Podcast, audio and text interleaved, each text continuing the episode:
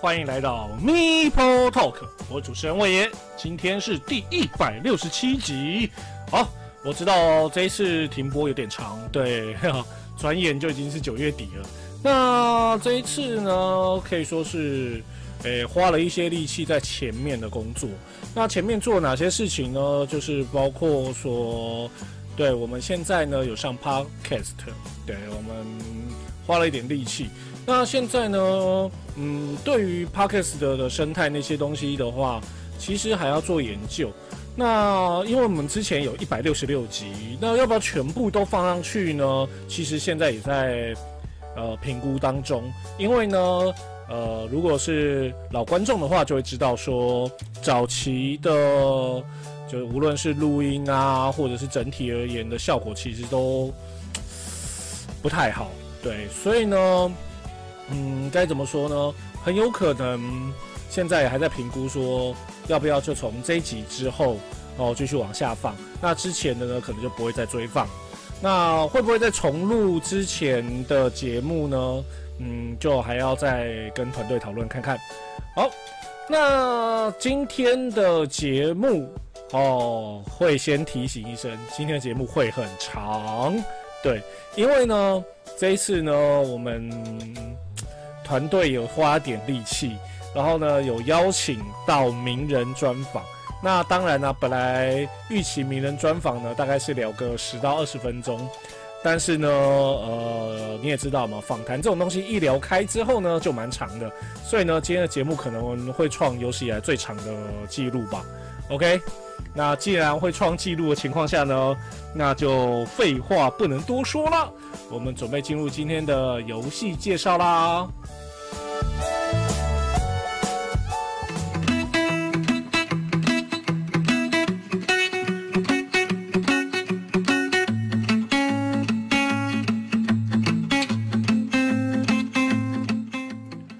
我最近呢玩了不少游戏，那这一次的月光桌游节呢，呃，因为工作关系，所以我有去。那在这一次月光桌游节有大量大量的呃游戏在那个时候推出，或者是在那个时候贩售。当然呢，这一次也有很多小出版社出现，那他们也有一些不错的作品，但是呢。今天要介绍这一款，可以说是一款非常特别的，因为呢，当我拿到这款游戏之后呢，呃，当天晚上呢，我就跟一群朋友开了一场，第二天他们马上就是，呃，两个人各买了一套，可见这个游戏呢有绝对的魅力。那我第一次玩完它之后呢，我就也觉得这个游戏在某一些程度上面呢，它的创新的想法。让整个游戏呢非常的有乐趣，而且它的难度又不会太难，所以呢，我呢就决定，我既然复播之后，那我就决定来讲一款我觉得这段时间我玩到很棒的这款游戏。那这款游戏就是今天要介绍这个《手机帝国》。好，老规矩，我们先介绍一下作者。来，作者这位呢是伊旺拉辛。是俄罗斯的桌游设计师，那他的作品呢？呃，其实不多了。对，那在 BG 登录上面其实只有四个。第一个呢是天顶时间圈，这是一款游戏。然后再是熔炉，再就手机帝国以及手机帝国它的扩充。OK，哦，也只有这四个。好，那也期待它后面还有后续更好作品。OK，好，那今天介绍这一款手机帝国呢，它是二零一八年的作品。那游戏人数呢是一到五人，建议最佳人数是五个人，游戏时间六十到九十分钟。那我自己体验过之后呢，呃，基本上呢，就算含教学，五个人大概也就是九十分钟加一点就差不多结束了。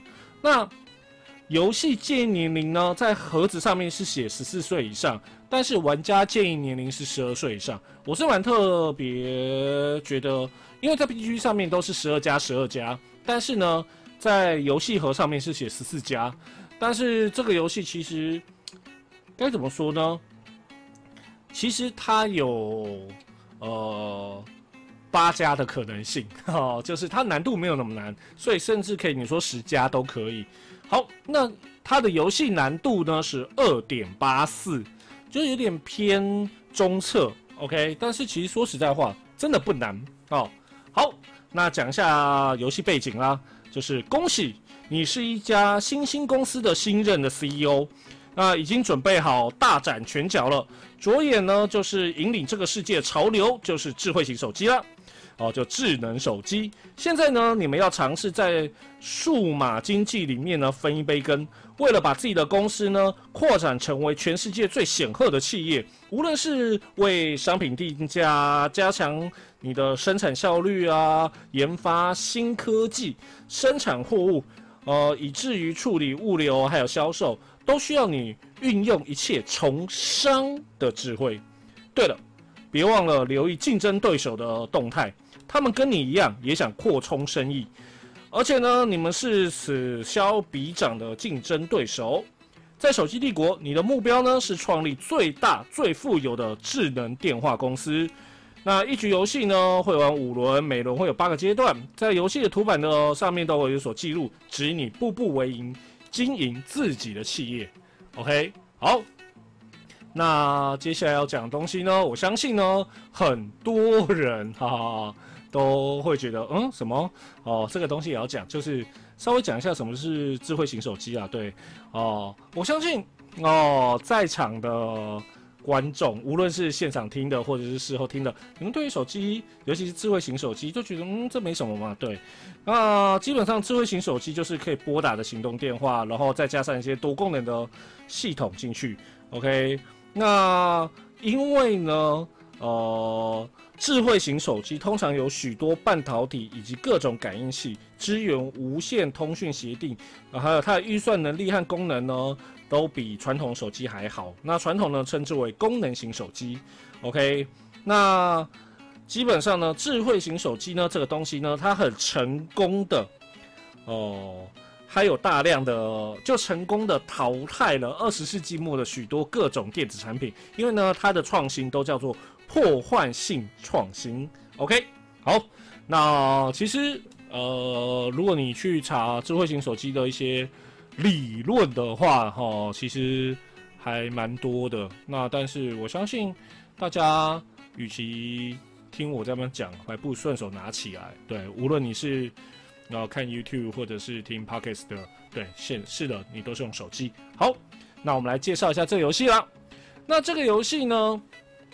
总共就像刚才有讲的嘛，游戏总共玩五轮，每轮呢有八个阶段，八然后五轮结束之后呢，谁的分数最高，也就钱最多的那个玩家呢就获胜了。OK，好，那游戏一开始的时候呢。每个玩家呢会有一些东西，好，我打开一下，让大如果那个你是看 YouTube，你就看到一些图啊。对，那游戏呢，这个游戏收纳算很棒的，它会有一个塑胶盒，塑胶盒呢总共有五个区块，那分别放置不同的东西，那有像进度棋子，但什么叫进度棋子？它的样子呢就像是手机，你手机搜讯，呃，有几个，有几个。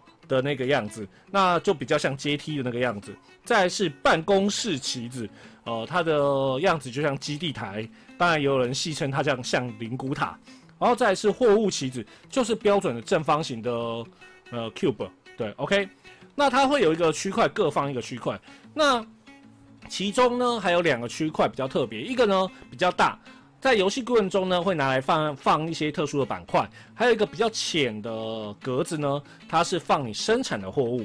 好，那除了这个之外呢，每个玩家呢，你选定了颜色，也代表你选定了你是哪一个公司。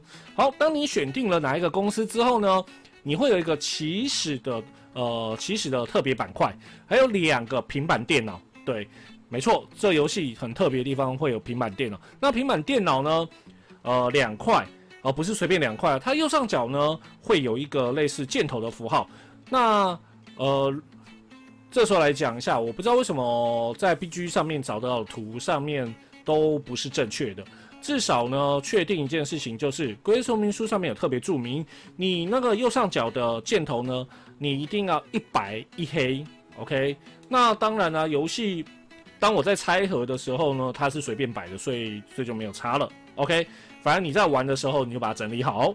OK，好，再来，游戏呢，在游戏版图上面呢要做一些事情。好，游戏版图上面要做什么事情呢？在游戏版图的左侧哦，它呢代表是你手机的定价，请呢放在一开始五块钱的位置。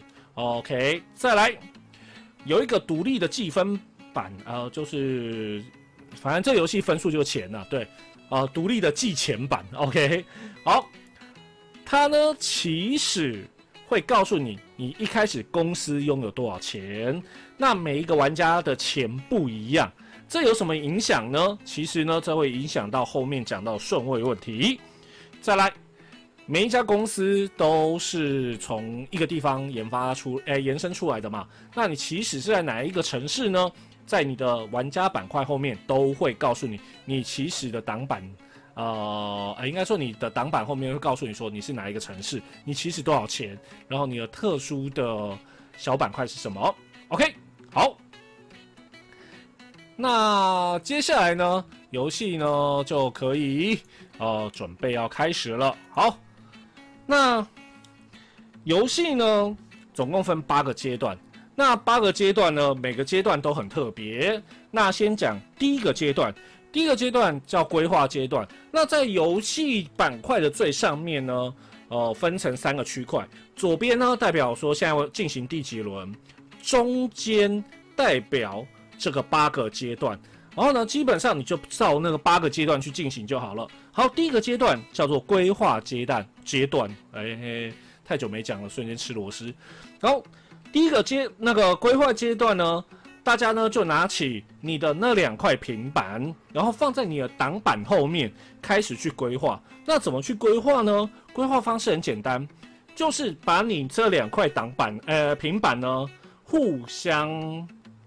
重叠，那重叠方式有两种，你可以是平行的，也可以是垂直的。反正呢，你一定要至少盖到一个格子，OK？你要遮住上面板子，要遮住下面板子，至少一格。那基本上呢，就是一格，但最多四格。那为什么是四格呢？因为呢，它总共只有六个格子，然后你不能斜的摆的话，就不可能折到五个。那如果你全遮就是六个，这也是不允许的。所以呢，你最多就是遮住六个。那你的白色跟黑色这两个两面呢，会有一点点差距。那上面会有很多图形，还有一些空白格子。OK，哦，那这些图形呢都有意义的。OK，好，那它的意义是什么呢？我们等到后面阶段的时候，才会慢慢的叙述到了。好，那再来，当大家呢决定好之后呢，就摆着不要动。然后呢，等大家都确定好之后，一起把挡板拿起来。这时候你就看到每一家公司这一回合的规划是什么东西了。OK，那既然规划讲完了，我们来讲第二阶段。第二阶段呢，叫做调整价格。那调整价格阶段呢，它是一个红色的金钱符号。那红色金钱符号呢，呃，它所代表意思呢，就是这个时候。我们一开始有说嘛，我们手机定价是五块钱。那你这一轮你的手机呢，是想卖贵一点呢，还是卖便宜一点？就看你的挡板盖的东西，呃，应该说露出来的东西。如果你露出一个红色的金钱符号，代表你的手机价格要往上升一块钱。那里面呢，还有一个黑色的格子，哦，上面是货物标记，然后呢，有一个减一个钱的标志，代表。我要把价格往下调，OK？那你加减全部呃算完之后呢，你就可以知道你的手机的价格是往上升还是往下降。好，这个阶段大家呢，因为都已经公开了，所以呢就是顺顺口问一下，呃，红色呃有有涨还跌，大家都要讨论一下，呃讲一下，然后就调整完了。好，调整这个价格。当然，攸关于你对这个市场你要卖多少钱。第二个，它会影响到顺位。好，那来讲一下顺位，因为呢到这边呢都还没有影响到顺位。那顺位这一整轮的顺位怎么去看？很简单，你的价格低的人，你就是顺位前面的人；价格高的人就在顺位后面。那我们价格一样怎么办？就看现在谁钱赚的多，谁赚的少。赚的少的前面，赚的多的在后面，所以游戏一开始大家价格都一模一样。哎，不，不是，不是，大家的金额都不一样，然后大家的起始价格都是五块钱。然后调整完之后呢，大家就可以知道这回合的顺序流程是怎样了。OK，好，所以呢，所谓的先后顺序流程在调整价格的时候就会定案了。好，第三阶段生产，这个时候呢，检查你呢露出来的图形上面有多少黑色货物标志。好，有多少黑色货物标志，你就可以产多少个货。还有。你压住几个，哦，就是你的两个平板，你压住几格，你就额外多生产几个货物。举例来说，哦，我知道比较麻烦的是，其实因为找不到那个图形。举例来说，我两个板块互相压在一起，然后露出两个黑色，OK，我就产两个货物。但是我下面压四格，那我总共就是生产六个货物，二加四等于六，OK。这样子了解哈，这就是生产阶段。那当你生产的时候呢，就把你的货物 token，也就是正方形的那个 token，放到比较浅的那一个，代表我生产出来的货物，放到那里就请不要再去乱动它了。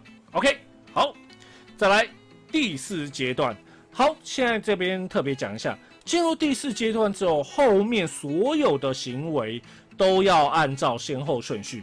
好，第四阶段呢叫改良生产。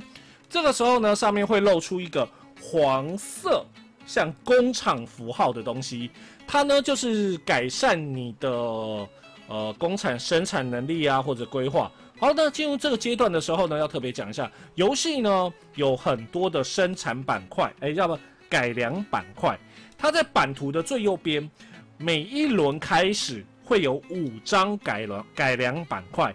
OK，好，这个时候。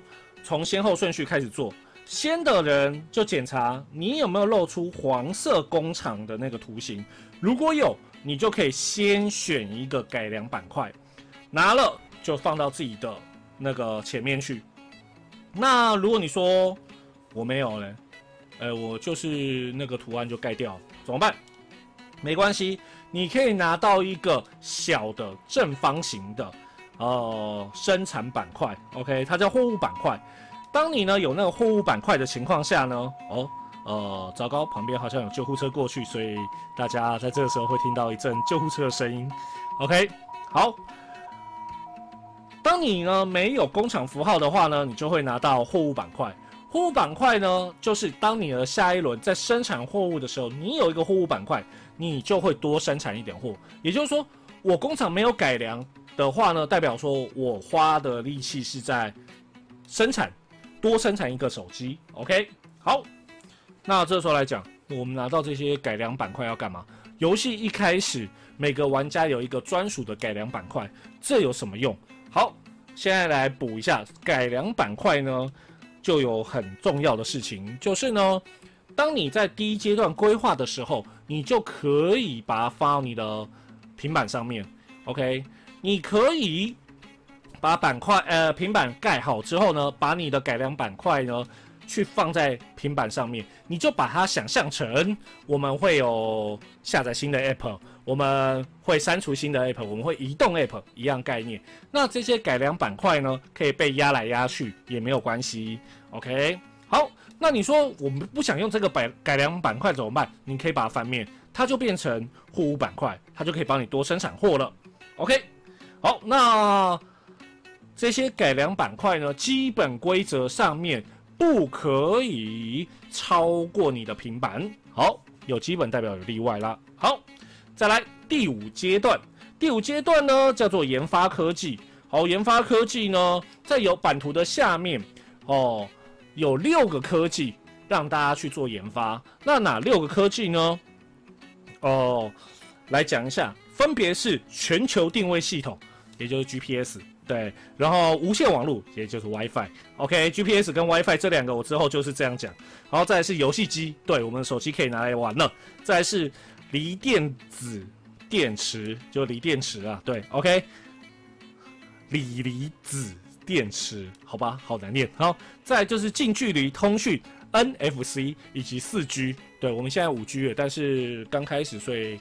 还在研究四 G。OK，好，到这个阶段的时候呢，检查你有几个紫色齿轮符号，你有几个，你就可以拿几个进度棋子，就是像那个搜讯符号，像阶梯的那个，拿起来放在手上。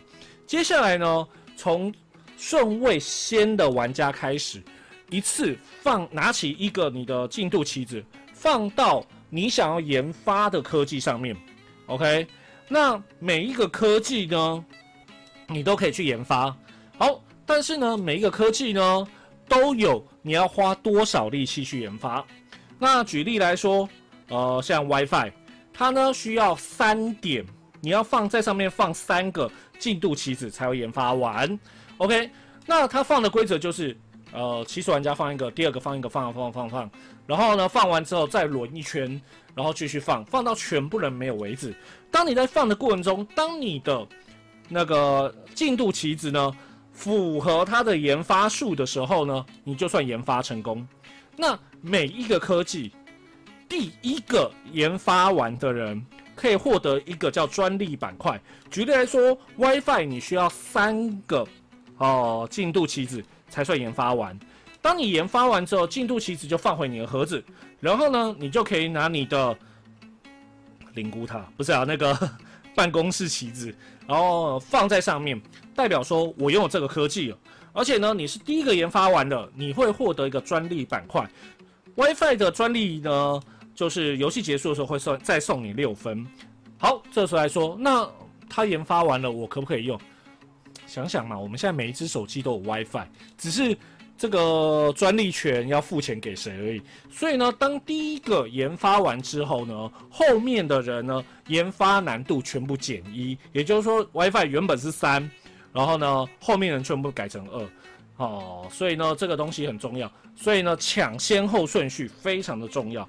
那这些科技呢，呃，有一些呃特殊功能。那在游戏一开始的时候呢，就会让玩家们随机去放置。当然，在基本版当中呢，每一个科技都有两面。游戏呢一开始大家就随便选其中一面来当做这次游玩的状况。只要你研发出那个科技，你就可以使用这个科技带给你额外的好处。好，那这时候来讲，通常不会发生，但是规则上面还是要讲一下。当你在这个阶段结束的时候，手上还有进度棋子的话，请你放回盒子里面，不能再用。OK，好，再来第六阶段。哦，第六阶段叫物流。好，那游戏的版图呢，上面呢就是全世界，哦，就是世界地图，呃，主要的世界的主要的几大市场。那游戏呢，一开始呢，每个玩家会有有一个呃你起始的市场位置。那这个时候来说。在物流阶段呢，每个玩家就检查你的平板上面露出几个蓝色货车符号，那你有几个就可以拿几个进度棋子。没错，第五阶段跟第六阶段都用到进度棋子，它都是站代的。好，当你拿到之后呢，就开始进入了物流阶段。好，这个时候呢，所有玩家呢按照先后顺序。来进行市场扩张，那市场怎么扩张呢？很简单哦，诶，这一点有点像冷战热斗，就是你现在在既有的市场的位置，每个那个市场呢会沿线到附近的市场，大家特别注意，地球是圆的，哦，有可能移到呃西半球到东半球，它们有线连在一起，你就可以扩张到那个市场。当你想扩张那个市场的时候，轮到你的时候，你就把你的进度棋子放到那个市场上面去。那当你放到足够的物流数字的时候，对每个城市上面也有一个蓝色符号，旁边呢会告诉你它的物流数字有多少。举例来说，北非它的物流数值是三。当你在上面放了三个进度棋子的时候，你就可以把那三个进度棋子丢掉，换成办公室棋子。对，就是那个很像灵骨塔。对我真的。觉得它这设计很特别，对，然后就可以插在那个市场，哎，那个市场的位置。哦，对，特别来讲一下，这游戏的版图是双层版图，所以呢，这些地方我所谓插上去是真的有洞可以放上去的哈。好，当你放上去之后呢，就代表你进到这个市场。那这时候来特别注意一下，它的市场呢，以北非为例，它有四格。代表说有四个玩家可以进到这个市场里面，基本上对。那第一个进去的时候，它上面会有一个二的数字；第二个进去会有三的数字。这些东西等到第八阶段的时候会特别讲一次。OK，那一律由左向右哦，先进场的在左边，后进场的在右边，慢慢的往右摆。好，第六阶段就这样照顺序去延伸。那中间呢，如果例如说啊，我延伸到这个地方，延伸完了，然后我便进到这个市场之后，你可以马上借由这个。市场再延伸到下一个市场，这是 OK 的，没有问题哦。好，那第六阶段呢，就是物流，OK，就是扩张市场。在第七阶段，第七阶段呢，这个时候要做的事情是，我们刚才在生产阶段的时候，不是有放一些货物到货物格里面去吗？这时候，请把你货物格的货全部拿起来。是的，这时候我们要开始卖货了。好。卖货一样，从先后后顺序来开始卖起。好，这次来讲，每个市场上面呢，哦，会有哦，最下面会有一整排，这些每一格都可以放一个货物。那它分成两种，哦，红色的数字跟紫色的科技。好，它代表什么意思呢？红色的数字代表这个顾客他身上准备多少钱，愿意买手机。举例来说。它上面显示的是五，代表说他愿意花五块钱买一只手机。当然，有人用四块钱卖我，我也很乐意花四块钱来买。但是你拿一个六块钱的手机，我就买不起。OK，也就是说你的手机哦不数字呃的定价不能大于这个玩家。好，那紫色的呢？紫色区块呢，就是你只要符合那个科技，那种顾客呢，就是说我只要相对应的东西。哦，不管你的价钱多贵，就算你是最贵的手机，没有关系，只要有相对应科技就可以了。好，这时候来讲，这样听起来，那谁要去卖数字，我都去卖科技就好。但是在这游戏卖货的核心规则是，一律由左而右，只要你符合左边的任何一格，你一定要放在你符合的最左边那一格，不能逃。OK，好。也就是说，有些人数字上面可能跟你差距很大，但是呢，他可能前面的数字不能卖，我就直接卖科技，这是 OK 的哦。好，那举例来说，啊，又拿北非来说了。好，北非呢，它的市场呢分别是三块钱、六块钱，然后呢，需要科技是 WiFi、电池、NFC 跟四 G。好，这个时候哦，你就可以开始卖。第一个玩家，假设呢，他是拿五块钱定价的话，他第一个一律要放在六块钱那一格，OK。那后面呢，假设有个玩家想说，哎，太好啦，我可以卖啦。这时候他手机是三块钱，不好意思，你要先放三块钱，才能去看后面的科技，OK。好，这个时候大家就轮流去卖。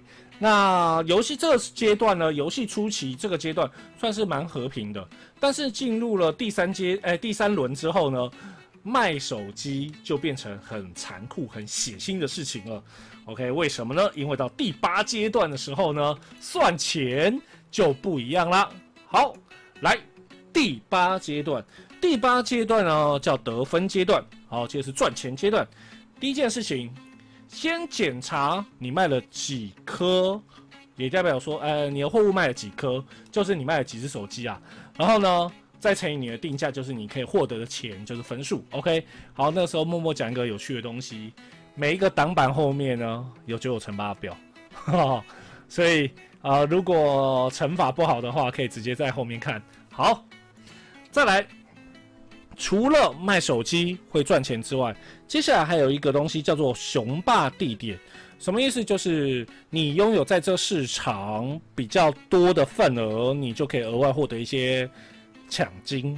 OK，像是呃，你在这个地方卖最多手机的人，就可以额外获得分数。好，怎么看？呃，分数呢？一样。以北非为举例，当我们在物流阶段的时候有讲到嘛，我们会放那个办公室旗子上去。第一个放上去之后，旁上面有一个数字二，代表说在那一区雄霸的玩家可以获得两块钱的额外的分数哦。那如果呢已经有两个人进去的话呢，就会变成三块钱。哦。那怎么看谁最多？很简单，就看谁在内区卖的货最多。那如果平手怎么办呢？这时候就看谁比较早进入市场，谁就有优势。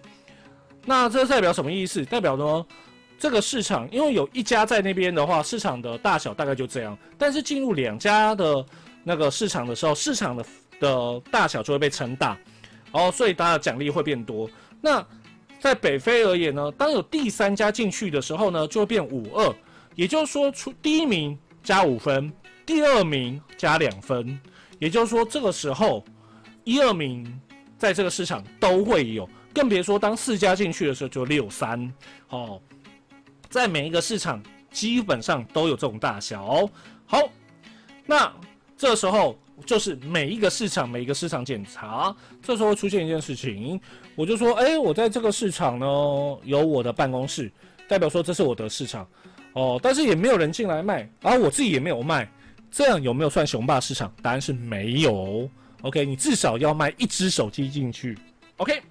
好，当第八阶段结束的时候呢，我们今年哦，就这一轮的手机战争就算结束了。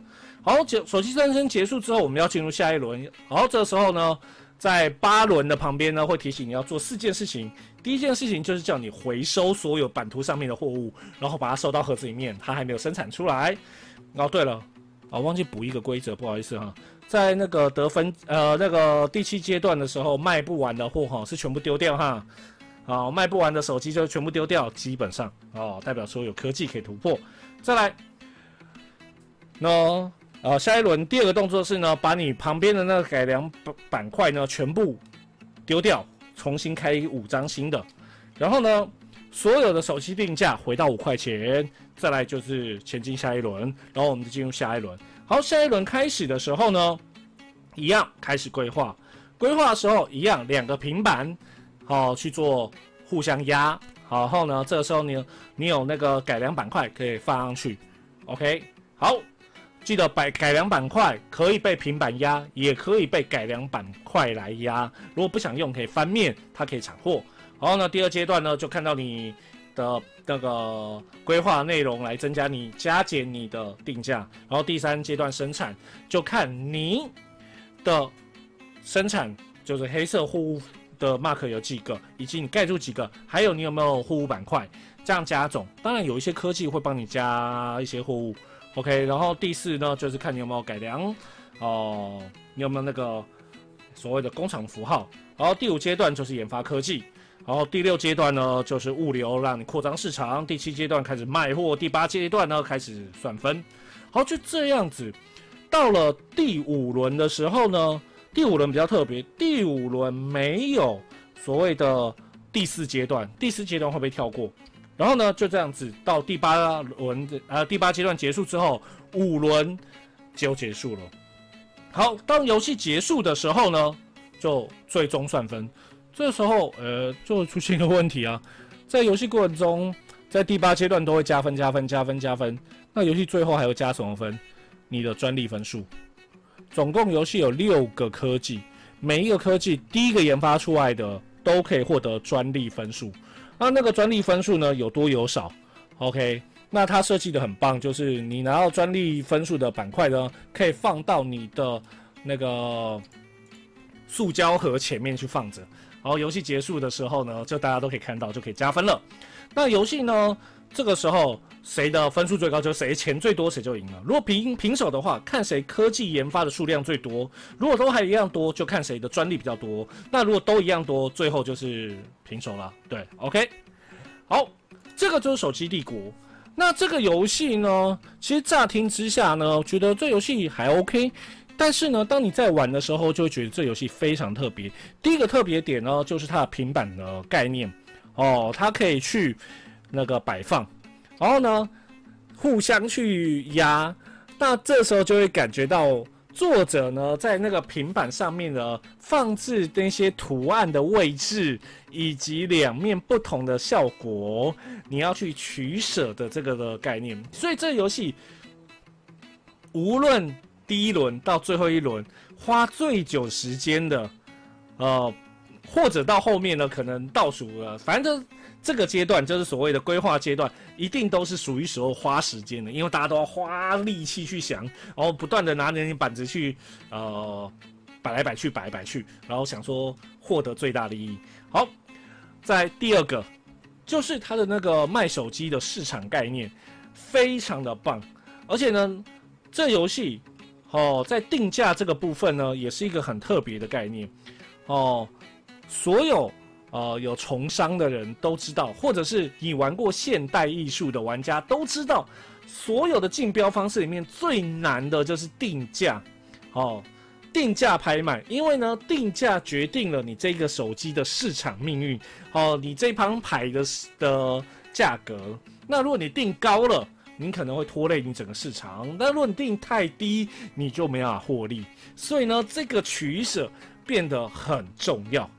OK，当然，因为呢，在这个游戏基本上呢，呃，每个玩家呢，你起始的选择就是你起始是哪一个公司，其实会影响到你部分的策起始的策略，以及呢，这六个科技开出来的特殊能力，也会影响到你决定这一次要怎么去打。那当然，因为变化性还是有一个极限性，所以呢。这游戏还有还有所谓的扩充，在扩充里面呢，会有一些蛮特别的，无论是科技啊，或者一些概念。那这时候来讲，为什么它最好是五人？因为呢，如果低于五人的话呢，会使用所谓零售市场规则。那零售市场规则的话，我个人没有很喜欢。对，那当然，这个游戏还有一个很特别的，它有一个 AI。是的。这游戏内建陪打机器人，哈，不用再花钱去买陪打机器人扩充，它本身就有陪打机器人，所以呢，你就可以很开心的啊，有一个电脑来，有个 AI 来虐其他玩家。OK，好，那我个人呢，就如我所说，当我第一次拿到这游戏，看完规则，觉得这游戏还 OK，第一次玩完之后就很惊讶，这个游戏真的把所谓的经济、市场以及研发这种的感觉，成功的融入了这款游戏。OK，所以算是很棒的一款。它上面有标榜这是一个经济游戏，没错。所以呢，它算是你甚至可以把它拿来当做经济学教具的一款游戏。啊，我也希望有。那个相关经济学的人可以给我一点回馈，说哦，我知道这样子要怎么去做，然后他的经济学理论是什么？OK，如果有人可以提供这些知识给我，我也很开心啦。OK，那该怎么说呢？呃，因为哦，我这时候要讲一下，我这我不敢评论太多，是因为在后面名人专访的时候，有也会讲到这个部分，所以呢。我就不多说了，好，那就来一个结论啦。如果你喜欢策略游戏，你不喜欢太复杂的规则的策略游戏，你喜欢呢去思考的游戏，然后想要赚钱的游戏，然后呢，你呢对美术没有特别喜爱的游戏的话，这一款《手机帝国》千万不要错过哦。好。哦，对，在结束之前，我还是要吐槽一下，对，哎，不能因为那个都讲完人家好话，我最后还是讲一个吐槽，就是它的版图和板块，呃，和挡板的中文化是给贴纸，对，如果呢你没有那么大的中文需求，那些贴纸留着好看就好，OK，好。以上呢就是今天的自我介绍，希望你会喜欢。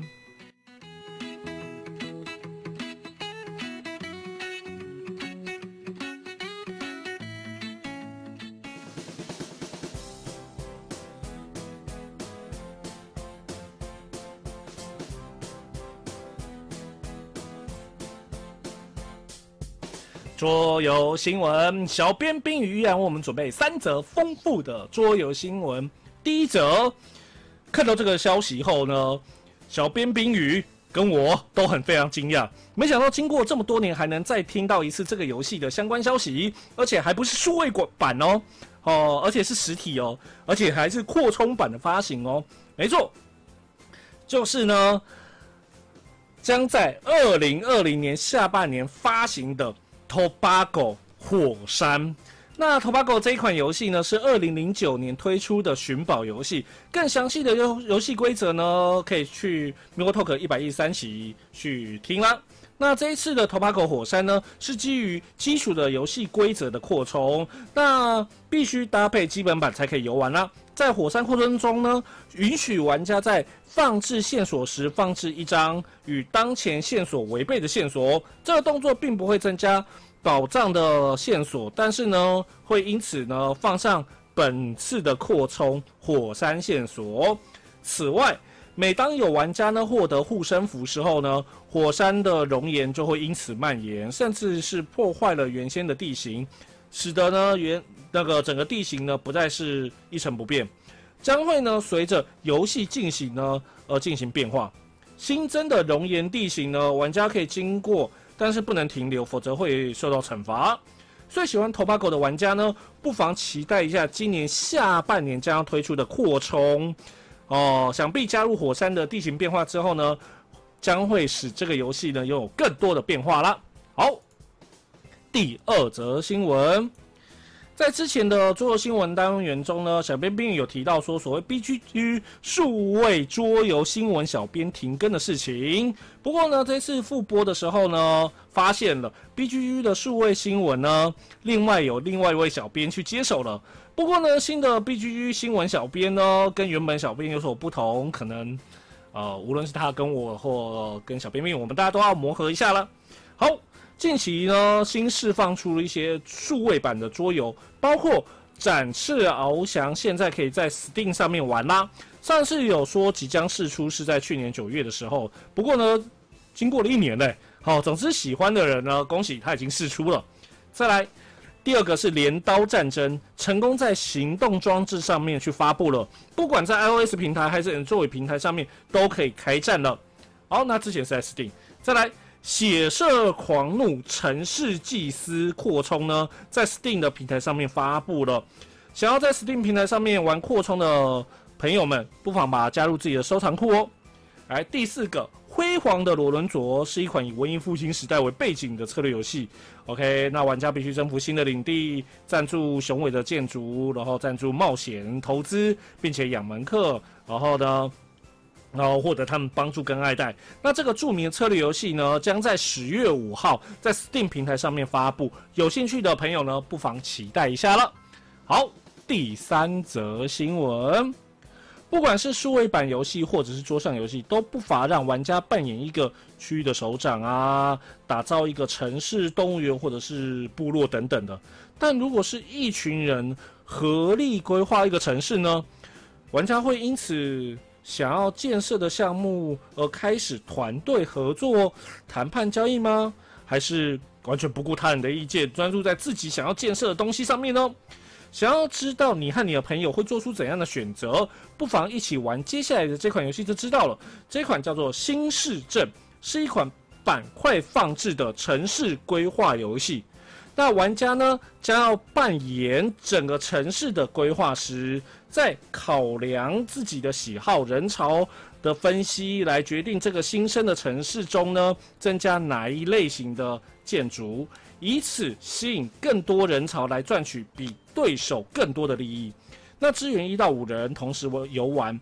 那适合十岁以上的玩家，游戏时间大约三十到六十分钟。那每个玩家呢，那每个回合玩家呢，放置一个新的建筑物到城市里面，并且派派遣呢你的手下去管理该建筑物。当有玩家将街道封闭的时候呢，代表说那个街道已经完成了。然后呢，上面的建筑物呢就会全部出售，玩家呢就可以回收派遣的手下，然后获得费用。此外呢。如果玩家呢有开发完一条街道，就可以将原先该街道人潮呢移到相对应的建筑物。那最后呢，当游戏结束的时候呢，由赚最多钱的玩家获胜啦。所以，如果你喜欢板块放置游戏、城市规划，不妨到 kiss star 来参与这一款新市镇的集资活动啦。好，小编并帮我们准备三则新闻，第一则是 Tobacco 出扩充了，再来第二则呢就是有四个游戏哦上数位版啦，分别是《展翅翱翔》《领导战争》《血色狂怒》的技城市技师以及辉煌的罗伦佐。好，第三则新闻就是一个新市镇的 K K S，好，有兴趣的别忘了去 K S 上面集资哦。好，以上三则新闻，希望你会喜欢。先不要急着走，我们即将进入我们的名人访谈啦。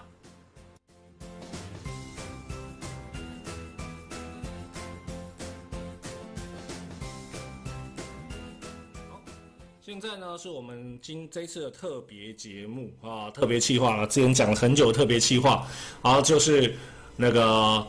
与名人座谈，好，那我们呢？哦，对，这边要先讲一下与名人座谈这一段呢，全部都是预录的，所以呢，这段时间你会发现我没有办法跟观众互动，但是嗯，不用紧张，我在旁边的留言区也会跟你们互动。那我们今天呢，第一次哈，本节目第一次呢，哦，有所谓的特别来宾，那我们这次请到特别来宾呢，就是我们的桌游菜鸟啊。Hello，大家好，我是桌游菜鸟。这句好像很耳熟，我自己都觉得很耳熟。哦，对啊。好，那因为我们今天那个录制的位置呢，很特别，是在菜鸟他家。对，啊是。哦，也很感谢他今天愿意接受我们 Mipo Talk 的，就是所谓的闲聊 了。对，好。对，那我们在不会演嘛？因为有一些人不认识做菜鸟。对，那我们就来先访问一下。对，那是。先问一个最简单的问题，就是当初怎么接触桌游的？常常访问人，突然被人访问，有点不习惯。好，呃，就是呃，我当初就是在大学的时候开始接触桌游。那其实缘由也是因为研究室里面有学弟，那他也很喜欢玩桌游。那当时他是在。北台湾就中立这一带，然后到桃园林口这边，然后他带有一天就是我们实验室啊，就是教授嘛聚会，然后我们就是聚餐，在聚聚餐完之后我们很无聊，不知道能干嘛，他就哎拿出了一盒卡坦岛，所以你的第一款桌游是卡坦卡坦岛？对，我的第一款桌游是卡坦岛，那那个就是要谈判到快要哭出来的，会不会霸凌？对卡坦岛有兴趣的那个之前前几集。有讲过，可以自己去看。对对对对，那就是玩了这个卡坦岛之后，哎，觉得很有趣，嗯，那就开始断断陆陆续续。在接触这样，但啊，一直以来都不是所谓的。假设我们对玩家定义很严格，叫做每个礼拜你都要有固定的时间玩桌游的话，那那个时候我还不是。那没有这个这个定义有点严苛到不行。这样讲，我自己也不是桌游玩家。是是是，我怕我怕，因为你知道我平常接触的都是这种人，然后我就说我就觉得很害怕，就说这样就是玩家会不会被批这样？好，那。一直到我觉得真的很认真在玩这个东西，我也很认真，我自己的定义就是说会自己主动注意这种资讯，比如说哎呃网络上现在有什么桌游，然后或者是有什么桌游正在流行这样，到的到达这个程度呢，其实是我啊已经退伍之后。那这中间呢，其实都只是断断续续玩票性的玩，然后都是都是我的朋友或刚刚讲那个学弟约我，那我们就会玩。那陆陆续续玩了一些，就是也跟大家很像啊，就是三 C 一比啊，啊，也就是卡坦岛啊，卡卡颂啊，然后富饶之城啊，啊等等这些啊，就是那个新天鹅堡辉煌年代。好，那玩完之后。呃，一到为什么突然开始认真？其实是呃，我退伍之后回来工作嘛。嗯那工作的时候，呃，我其实本来就蛮喜，那时候时间比较多。那我不太喜欢打数位游戏，就电子游戏，因为可能大学研究所打太多了。其实那个时候我就很疯狂的打什么魔兽啊、星海啊。没关系，这个我到现在都还在打。就你知道暴风雪的精华年代啊，是啊，真的太可怕了。就每天半半夜三四点之后，那可是上班之后，其实你没那么多时间玩这东西。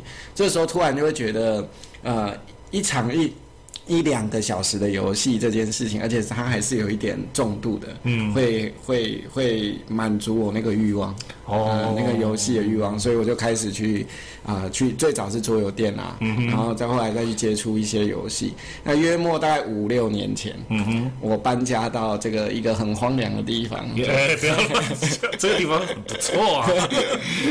五六年前这里真的很荒凉啊，我我知道对就是青浦这边。对那刚好有我又遇到第二个传奇人物，就是当时这边有一个呃大元的这个牙医师，然后他自己也是呃玩桌游玩很深的玩家。那他大家都叫他大辉啦。那他其实是个马来西亚华侨。那他当年就是想要回马来西亚，所以他办过一次那个桌游大拍卖，哦有在北台湾这附近引起一阵轰动，因为他卖掉很多绝版游戏。那后来他搬，结果他因为一些意外就没有回马来西亚，就搬家到青浦。我刚好在这里遇到他，认识他，然后我们就开始，他就开团了。那开团了之后呢，我就开始接触更多重度更高的游戏，就是所谓重度更高就不。不是一般家庭玩家去桌游店会说，哎、这一盒来给我开这样这种游戏我，懂，我懂。对，然后就开始了这个五六年前就开始疯狂玩桌游的生涯，这样。哦哎，其实因为像我第一次好好跟菜鸟聊天是在两年前的 Dicecom 对对对对对对对啊，那时候你已经成立出版社了。对对，对，那因为我们都知道一件事，就是其实桌游这个行业，嗯嗯，算是一个辛苦的行业。我想说，我看着你的眼神，我觉得好像很谨慎，你要说什么？对，因为其实这个真的要很谨慎，因为这个行业 你讲不好，又有一堆人说啊，好像很好赚，又跳进没有没有，其实这个行业其实蛮辛苦的。嗯是是是对，因为对啊，因为我我我从蛮早期就开始做，所以我觉得一直都觉得这个行业很我我也知道你的一些经历。对对那嗯，因为呃，在台湾是走出版这一块，其实是一件不轻松的事情。啊，是，对，是那当然我们也知道说，桌游菜鸟这个品牌，嗯嗯，是主要走所谓的中高策略，应该说重度策略玩家的那个区块。只是你为什么会想要走这个区块啊？嗯，实实不相瞒，也是误打误撞。大概就是三，我我不是说五六年前开始玩一些重度比较高的游戏嘛？那大概我是桌游菜鸟这个粉丝团，大概是两三年前开始写。对，没错，那我那时候写，其实也是因为玩了两三年嘛，嗯那总是会有一些想法。那我那时候就发现，哎、台湾的呃网络上的媒体的资讯写桌游的，大部分好像都是规则介绍，或者是介绍游戏，是。好像没有评论这个东西。哈，就是哦，那我懂，好像好像大家可能害怕些什么还是什么之类的吧。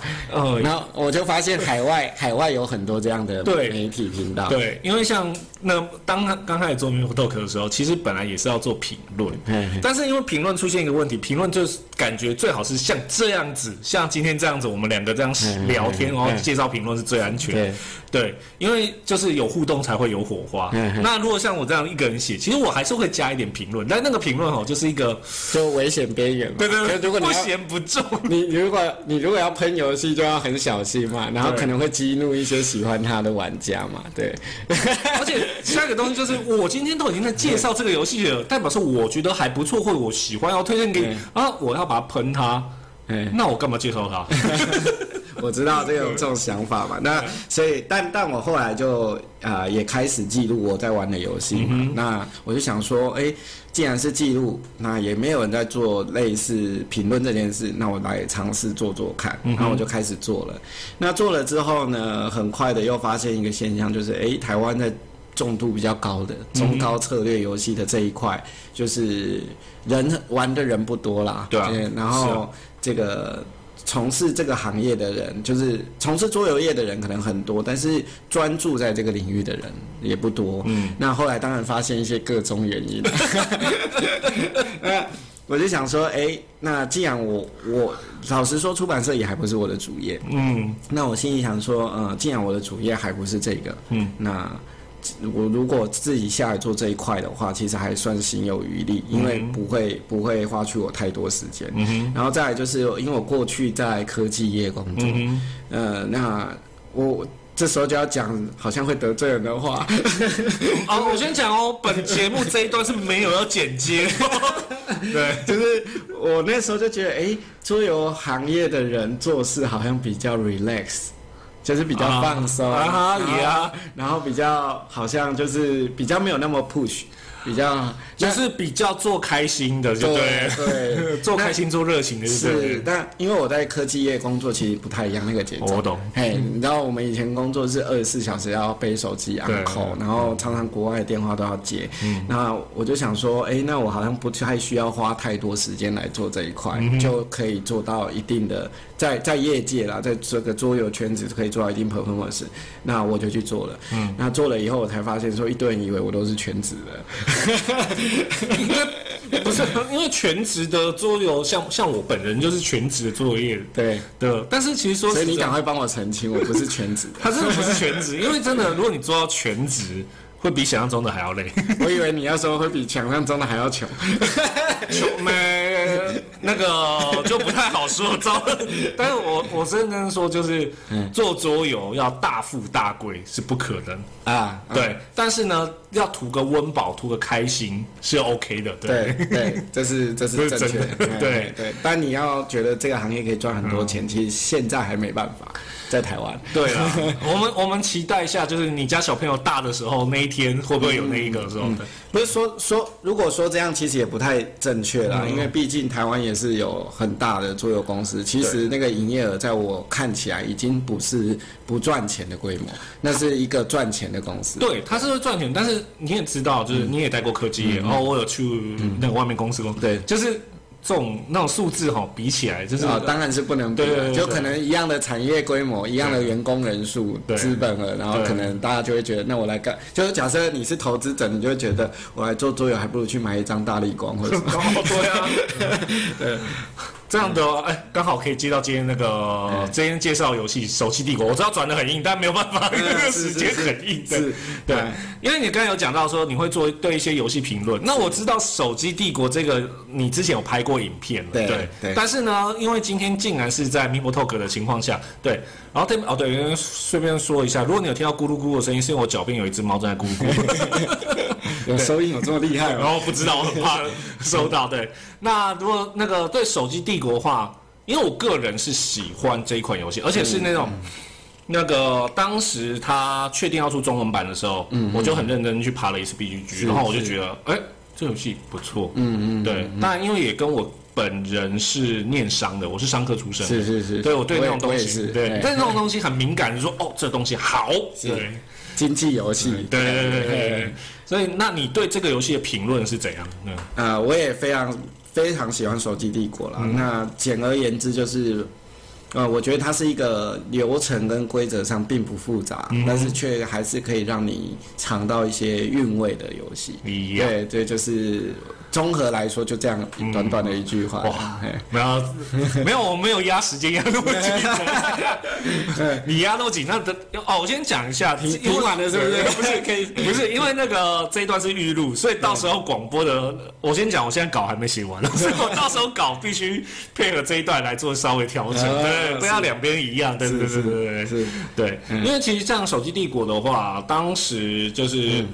呃，当我拿到之后，我马上开，对，马上研究，马上开，然后马上就有朋友，就同时一起玩的一群朋友，马上就买。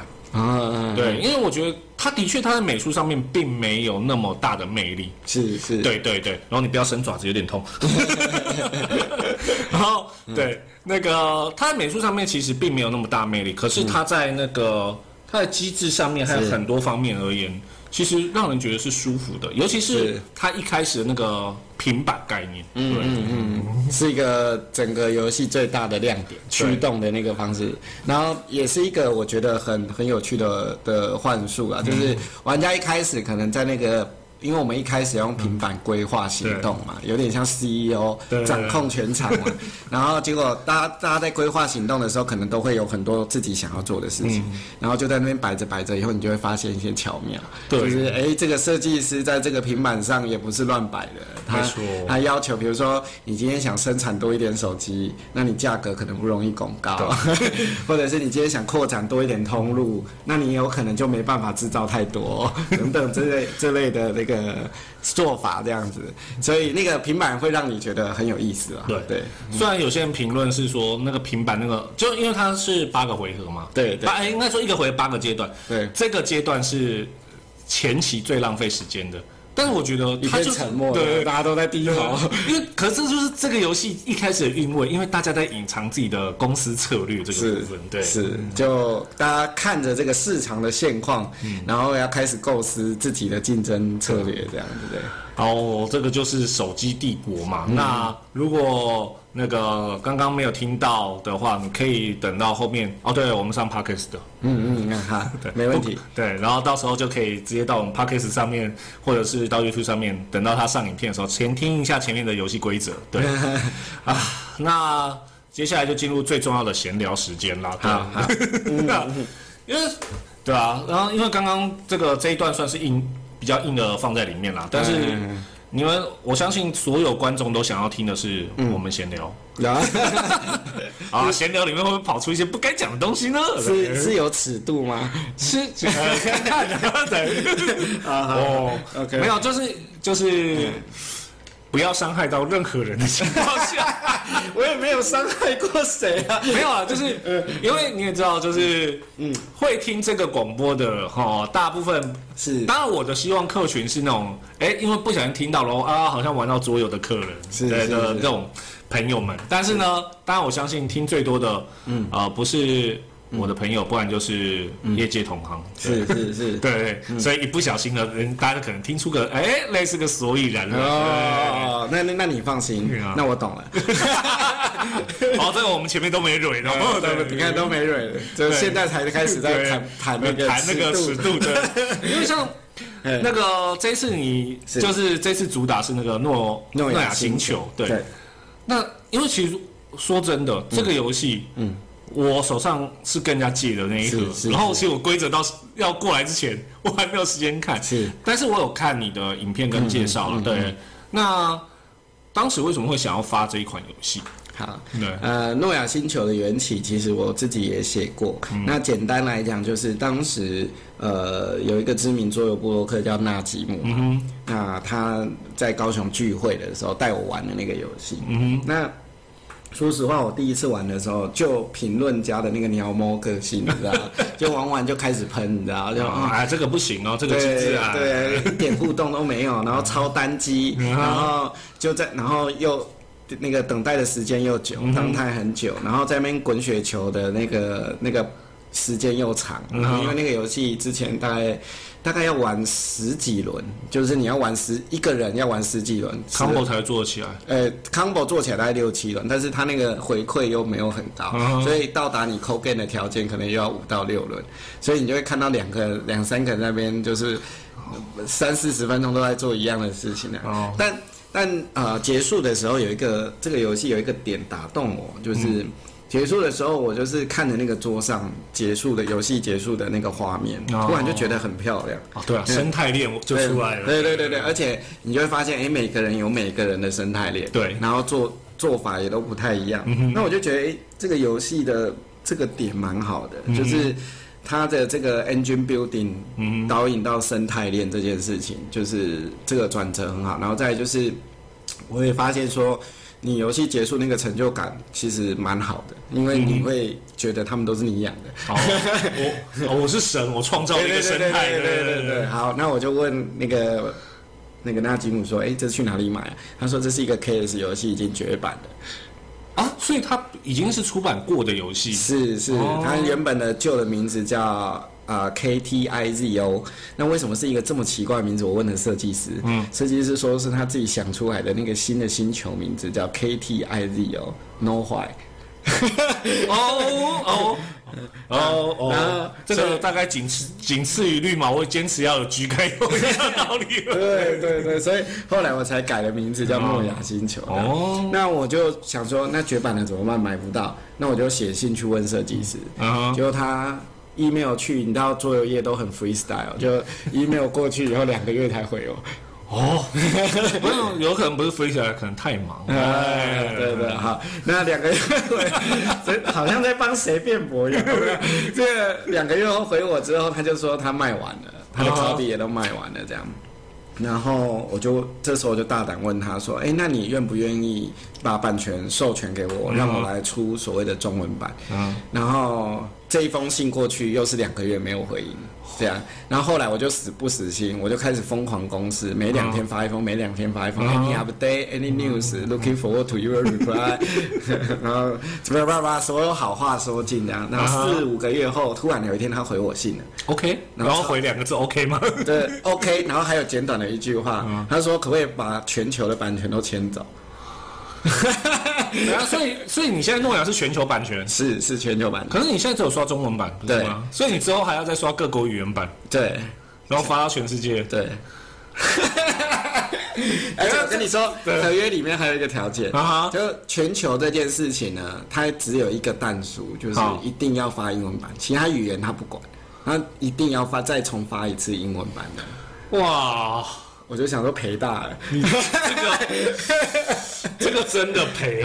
啊，然后呃回来之后我就想说啊，那都签了，然后也这么认真，而且我版税还付完了，然后他答应签约的隔天我就付完版税了。就全球版的版税都付完都付完了，就嗯 Kobe royal roy 那个 prepay royalty 嘛，跟那个 per copy 的版权费都付完了。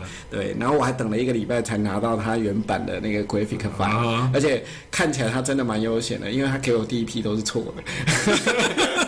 后来还哦还要了版本对对对，后来要了好多次这样，后来才发现他也是外包的这样，哎哦外包的美术这样。哦，那我就突然感觉不妙了，我就想说，哎、我自己做评论，然后我自己出一个我当年可能想要喷的游戏，那我怎么办呢？所以我就开始呃思考了一下，希望针对我当年自己觉得不好的地方做调整做调整、改进这样子。那我我一表一来我也不是专业的桌游设计师或编辑。那虽然我我对游戏可能有我自己的主观的感受，但我觉得动机制这件事我毕竟没有经验，所以我就找了那个一个人叫独孤卫，那他就进来当这个游戏的编辑。那我们就改了什么呢？我们觉得卡太少嘛，因为那个游戏只有九十几张，我们就改改到冲到一百六十几张啊，然后要要多卡，我们就觉得，哎，我们在亚洲做在台湾，那我们是去找一些台湾特有种，啊，然后我就就就是他很很傻气的就跑去找摄影师，就是这些专门拍台湾特有生物谈授权。啊后来我才发现这件事才是最难的，比比谈到这个授权还难。对啊，好，然后谈完授权，我就跟阿威讲说，我们要改机制嘛，嗯希望你克服几个问题，就是单机看来是没办法，嗯但希望有一些有趣的互动。那再来就是缩短游戏的时间，不要那么长，就是这种游戏就三十分钟就好，你不要搞到一两个小时这样。对，时代不一样。然后第三个就是呃，希望我们在这个卡牌里面有一些值得让玩家去探索的路线，嗯因为毕竟它还是一个策略游戏嘛。对，然后自我的 engine building，、所以希望那时候比较贪心，就希望它 solo 也可以玩，多人也可以玩。策略玩家骂你的时候，你也有一个交代说，我有一个策略变体。你如果觉得太运气的话，策略变体可以帮助你克服。的好，那。最后，我写了一系列的出版故事嘛，那包括跟摄影师谈这个授权，那很多人都拍这种照片都是授权给国家地理频道、呀那种动物星球杂志啊，我那种好难拿回来。对，对，要不然就而且一张都很贵。对我遇过一张给我开两万的，台币两万。哇，基本上如果请绘师的话，已经可以画到三四幅了吧？对，但是他一张开两万，然后他的原因是那个生物就是很难拍到，而且他还说全台湾只有他有。好那个时候好像好无奈。对对，我还真的就因为这样我谈不下来，所以那个生物我们就被放进来了，啊，什么生物啊？是一个呃已经绝种的生物。哦，OK，哦 不，好意思，因为讲不能伤害人 对我讲出来，大家就知道是谁了。啊他说全台湾只有一张啊。其实这样好像也可以猜到，没关系，我们是在做圈，我们不在摄影圈是是是，OK 的。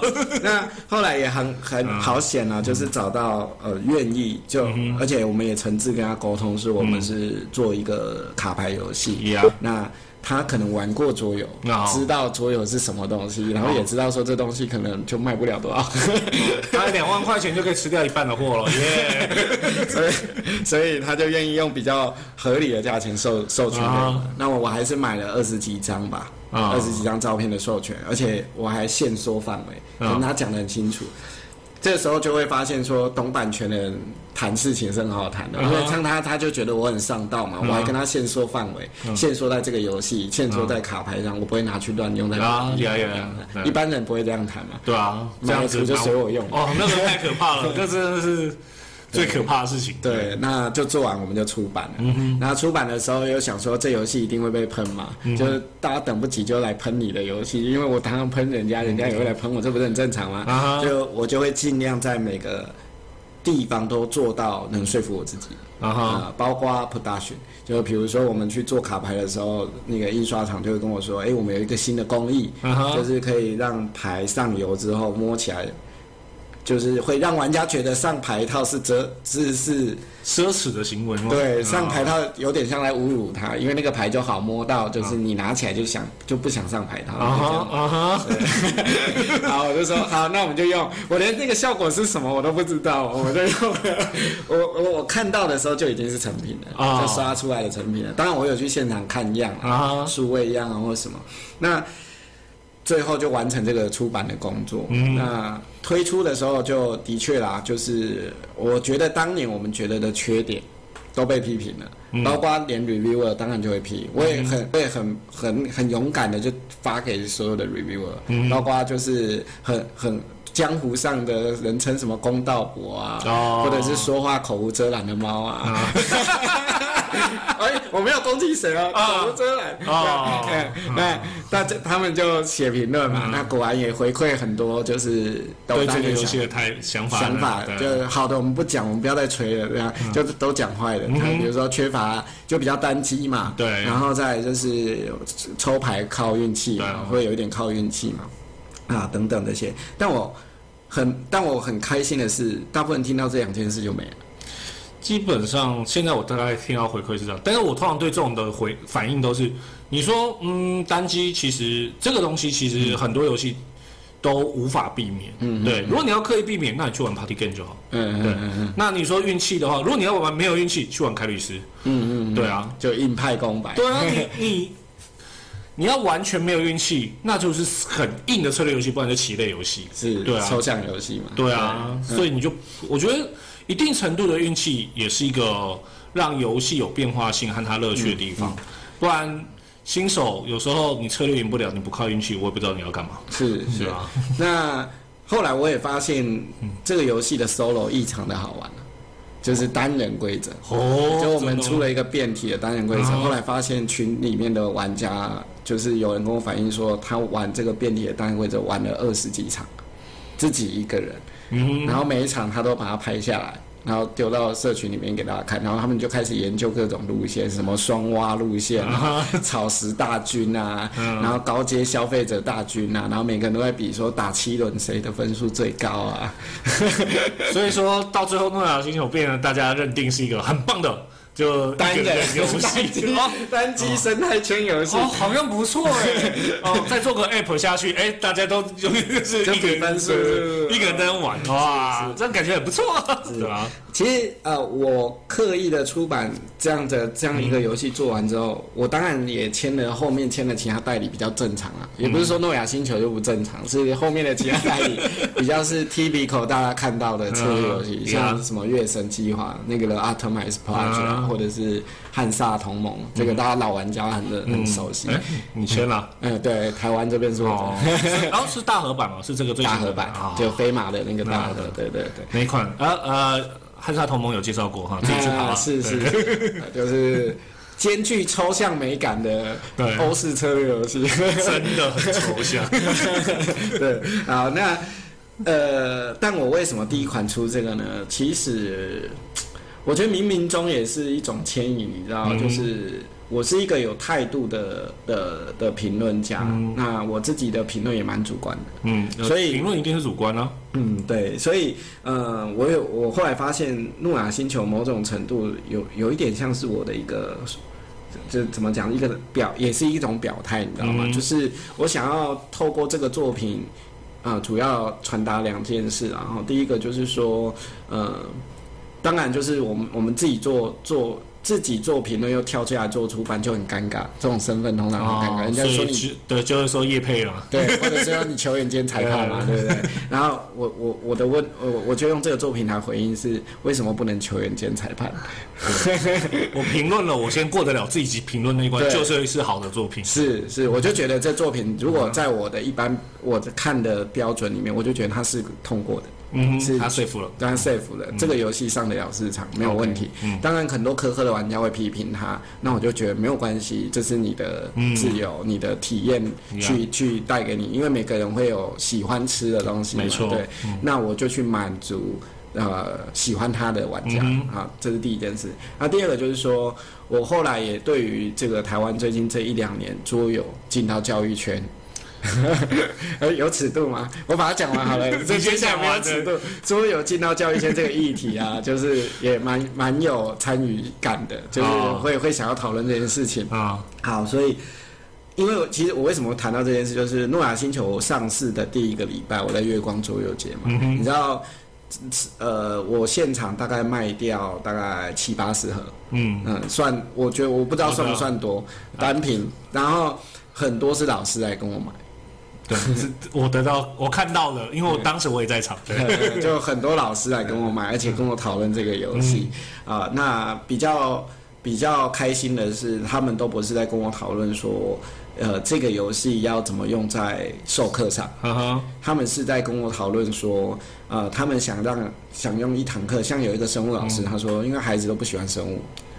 不喜欢上生物课，然后他希望拿这个游戏呢，问我有没有在短板的规则，然后让孩子可以在他上第一堂课的时候，什么事都不要做，就玩游戏，就只玩这个，然后让他对生物课开始有有兴趣这样。对，那我就觉得，哎，这这跟我的初衷是很很像的。嗯哼，我可能做了一款游戏，有有那个带着教育意义，或者是他可能有教育的可能性，但是。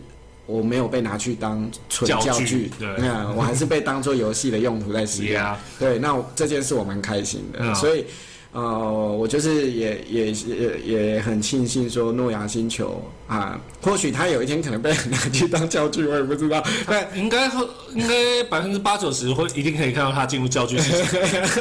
但这个不是你愿不愿意，就是市场市场决定了。对，但最起码。在他身为是一个游戏的时候，还有人说它是好玩的，哦，这很重要。对，不要不要去做一个就是为了纯教育用途，然后你去做一个教具，那但是你又说它是很好玩的游戏，这样。因为我觉得桌游这个东西原本目的就是好玩。当一个桌游你因为工作关系，或者是无论是我之前在做的店，或者现在工作，我都会有接触到所谓的测试的游戏。是，当我测试完之后，我通常都会问一句话：你觉得好玩吗？嗯，当设计师连自己都觉得，嗯，我没有觉得很好，那你设计干嘛？嗯，我就很完全认同，完全直白的呛回去这一句话。我也是认同的。所以常问新手玩完一个游戏，或者我们在测试游戏的时候，我也是常问他好玩吗？诶，对，以前都这么问，后来我发现，就是有时候在设计师面前问好玩吗，有点伤人。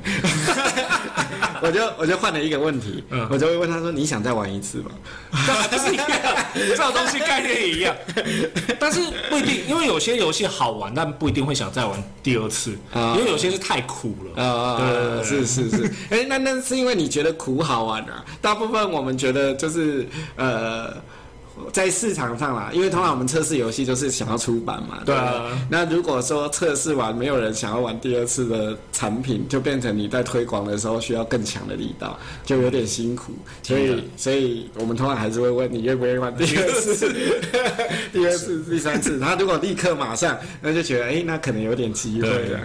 就跟那个瘟疫危机，以前在店里开啊瘟疫危机，如果他第一次过那款游戏，他马上就会放下，嗯嗯，但是他没过，他就觉得嗯，我要再试一次，啊，这个游戏就有机会了，对，是是是，对。在你的桌上活越久，他就越有机会进到你的柜子上。没错。所以我认为啊，就是在玩桌游这件事情上面，基本上它是一个。它是一个商业行为，嗯这个这个整个东西是一个商业行为，但是在这商业行为底下，最根本的就是大家要玩的开心。是是。无论是跟游是玩游戏玩的开心，跟设计师的概念互动的开心，就是对，或者就是跟你的伙伴，嗯，最后就是你自己有没有得到开心，嗯嗯嗯，是是，没错啊，没错。所以这个就是我整个诺亚星球出版到最后的感想。当然后面可能还有其一款原创跟一些这个代理嘛。嗯那但多半我就是挑我自己喜欢的游戏，然后挑我自己喜欢的内容，然后。呃因为因为我也没有什么谋生的压力，这就是那个没有压力，就是做开心的，对。哎，就可以完全随心所欲，对对，这是最羡慕的，是出版了想，那很多人都问说，哎、你代理也不怕卖不掉吗？不怕。哦对啊，我就啊不要买就算了。啊。对，对，我就我相信，就是那些游戏就是会有人买的，这样只是早晚而已嘛，对对对对，大概大概是这样。我才记得我去香港访问的时候，也是人家一直问我这件事。就香港一个知名的媒体，其实他们也很想跟我做一样类似的事。嗯他们叫 BG p o 嘛，就是那个桌游港。对然后他们蛮有规模的一群人，然后嗯产出也很大，然后都是广东话。嗯哼，然后他们也是很想要去开始去，他们也是做评论起家，嗯然后开始里面其实很多玩家都是收藏破百破，甚至有破千的，嗯所以都是资深玩家。那他们也想评论评论，作者就是做代理、做出版这样。那他们也跑来问我说：“啊你，你你又做评论又做出版，就是你难道？”觉不会觉得很尴尬吗？就是人家喷你或或怎么样？我我我那时候我记得我还记得我有访问嘛，然后我那个录影我回的话我还蛮记得蛮清楚的。我说很简单啊，我觉得不好玩的游戏我就不出，我也不签。然后如果有人因为这样，因为出版业界大家也都知道，有的时候会有买菜送什么奇怪的对东西要你吞下去，A 加 B 加 C，对，不然你就不要签。对，我我拒绝过这种地啊，拒绝过两次，即便那个游戏非常好，嗯。我很喜欢，比如说什么啊，不要讲出来。对，反正这种东西，因为在一般的出版社而言，是一个无法拒绝的状况，因为对就是你就是靠那个为生，你就是一定要钱。它就是一个生意啦，我可以理解，就是 business，对对方希望一个 deal 嘛，对但我就不出了。啊，没有关系啊，因为对你而言，我不是要做生意，是我是要做爽。对我，我希望就是出版的那个游戏是我自己喜欢的。嗯那那也因为这样，我就可能拿不到一些比较 popular、比较大众、对很热门的游戏，但也无所谓，因为我就觉得，呃。我就是把这个态度也分享给那个桌游感，我就说，那如果你只是要做兴趣，你要有这样的觉悟。啊哈他因为他他不是生意嘛，那大概就是这样。那我我我也一方面这样的经营，其实还有第二个用途，就是我开始做这个生意以后，我就发现台湾的策略桌游的市场跟圈子都比较封闭一点，对，非常封闭，一圈一圈的，没错没错。而且各地有各地的这个，各地还分好多个地。对，然后再来是消息的流通也非常的封闭，嗯。常常就是某些游戏要出版了，大家都不知道。啊对。要有中文版的，很多人也不知道，嗯。然后或者是呃某些游戏要引进要代理的，嗯。也都不知道，所以大概我也是在一年半前就开始尝试一件事情，我就是尽量让这件事完全透明。嗯哼，就是摊在这个阳光下，让玩家都知道。所以只要我一知道这个消息，我就公布公布。那大概在两年前，我就开始一系列那个出版社采访。其实那个采访一来是打开玩家的视野，二来其实是我跟各出版社建立一个关系对，建立关系。那他们知道你在做媒体，而且很愿意帮你宣传你的出版讯息之后，哎、我的出版讯息就打开了。了解我。就成为了不敢不敢说最最最最最知道产业消息的人，但是可以说在那个时候，现在我就还不敢讲了。嗯在那个时候，我应该是台湾桌游圈知道最多桌游代理出版跟啊要有中文版消息的人，啊然后我就立刻可以散布这些消息。是然后再来就是，我希望吸引更多的轻中轻测玩家，甚至是家庭游戏玩家，愿意往中中度策略走。那所以呢，我就开始做一系列的这个文章介绍啊，或者是最近这半年也开始拍影片，嗯，呃，跟一些比较资深的玩家拍联合作的影片像什么桌游印象啊，十个推荐的亲测啊，我就是希望说，嗯，我呃，培养出更多愿意花时间在桌游的玩家。嗯，因为我对产业的产值的定义呢比较扭曲一点，大部分的人的定义是因为我们以前在科技业，人家是看产值，呀有没有营业额啊、资本额啊。那我我自己是看另外一个比较浪漫的面向，就是时间。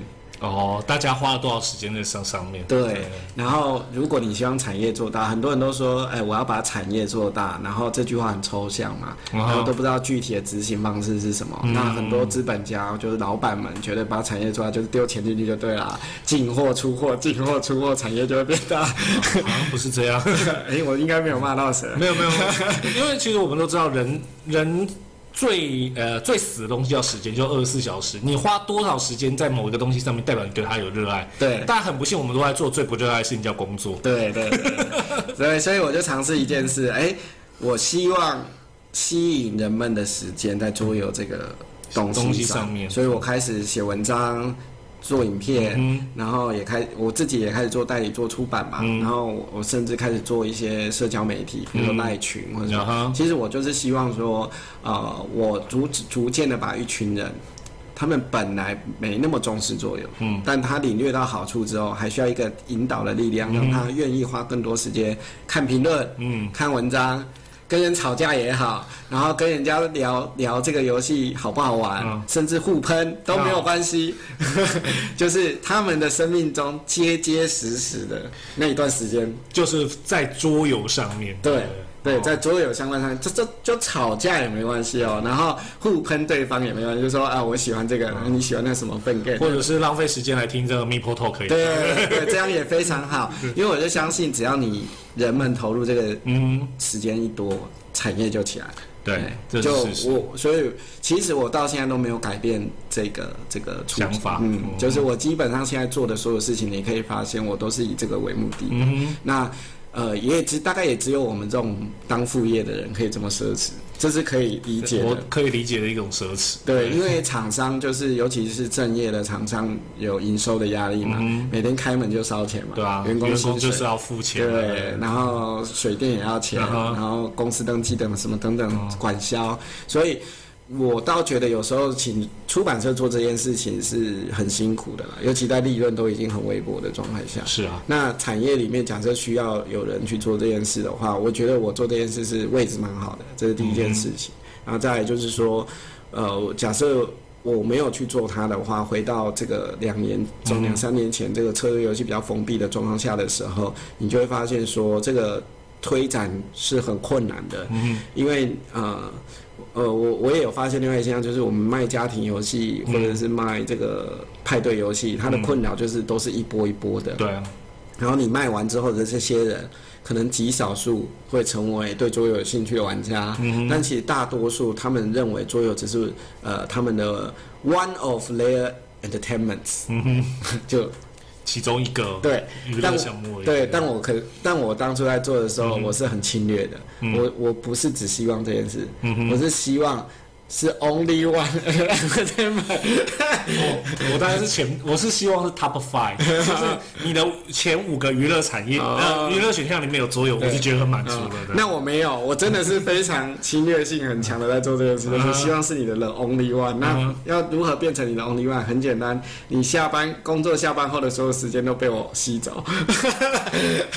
这个不知道多少的那个老婆啊、老公啊、小孩在怨恨你。对对对，所以那个我们 我们那个赖群里面常常有一堆在讨论怎么如何进货的时候，怎么老婆。有啊，因为我有在那个群组，所以我很清楚。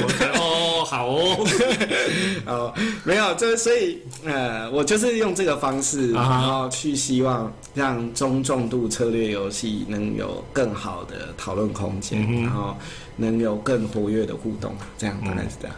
OK，好，那因为时间也差不多了，所以我们也只能说，就是今天很可惜，就是我们没有办法，因为节目时间有限，我相信今天的节目可能会长达一个小时，对，很久没有，所以代表说我代表等一下那个手机帝国的那个讲稿一定会超短，对，那就很今天也真的很感谢菜鸟愿意成为我们今天 Meeple Talk 的那个。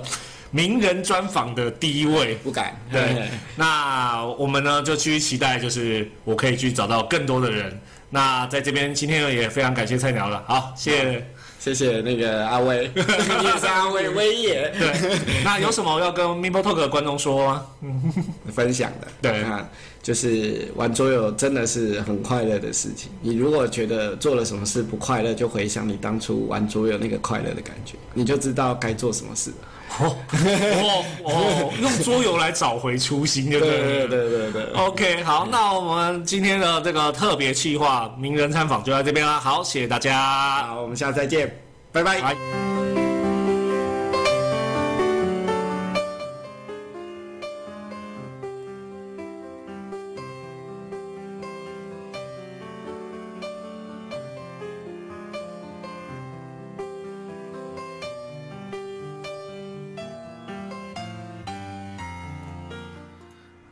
感谢各位到现在的收听。对，现在线上还有一些朋友，对，那这一次的名人专访呢，真的很感谢菜鸟在过程中跟我聊了很多。那当然到最后的时候，当然录制结束之后呢，我们也还有聊了蛮长一段时间的。